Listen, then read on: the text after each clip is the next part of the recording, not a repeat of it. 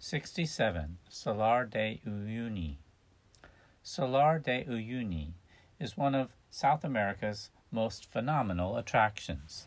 A vast expanse of white, glistening salt stretches across the Altiplano and can even be seen from space. Layers of salt are sandwiched between sedimentary deposits that reach a great depth of 10 meters in the center of the flat.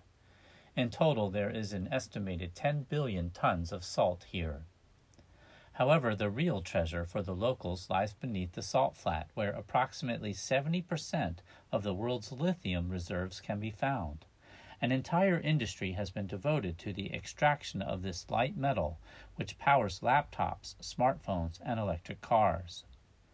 An array of jaw dropping sights surround this marvelous landscape to produce one of the most extraordinary and unforgettable tours you will ever experience.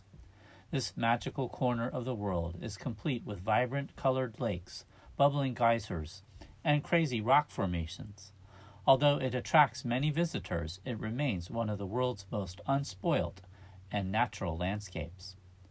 On a still day, a thin layer of water covering the salt transforms the salt flat into the world's largest mirror, reflecting the sky.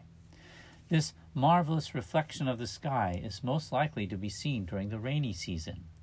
Those who are lucky enough to experience this natural wonder will tell you how difficult it is to distinguish where the sky ends and land begins.